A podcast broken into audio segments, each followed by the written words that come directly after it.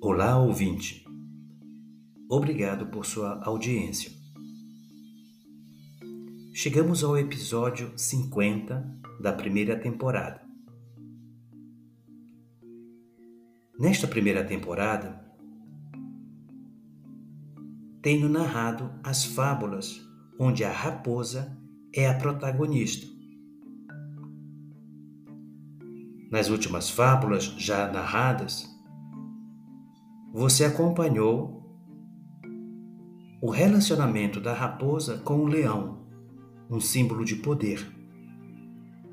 Desde o seu primeiro encontro com ele, até a construção de uma familiaridade e, em alguns casos, de uma associação, de um tipo de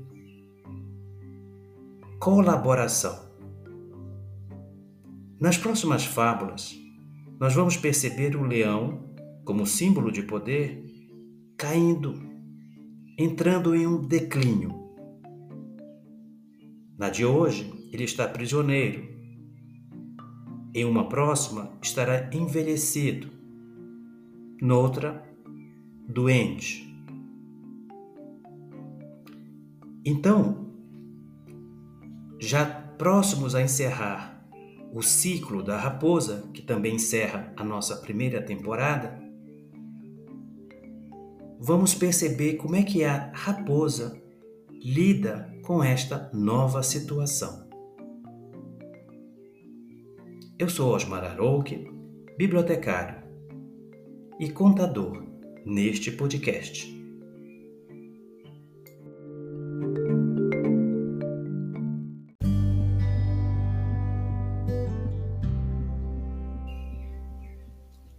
Raposa e o Leão Prisioneiro Uma fábula de Esopo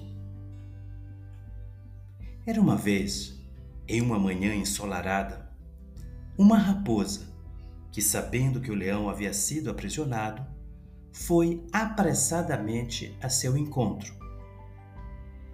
Ao avistar o leão, encarcerado num cercado, achando-se dona da situação, a raposa se aproximou, com um sorriso de deboche estampado na cara.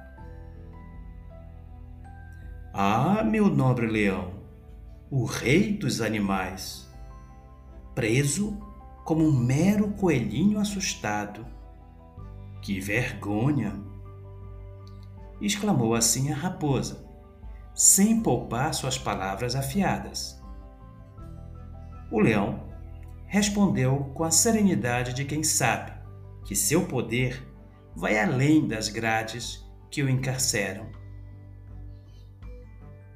Minha cara raposa, não são tuas palavras que me causam vergonha, mas sim esta lamentável situação em que me encontro.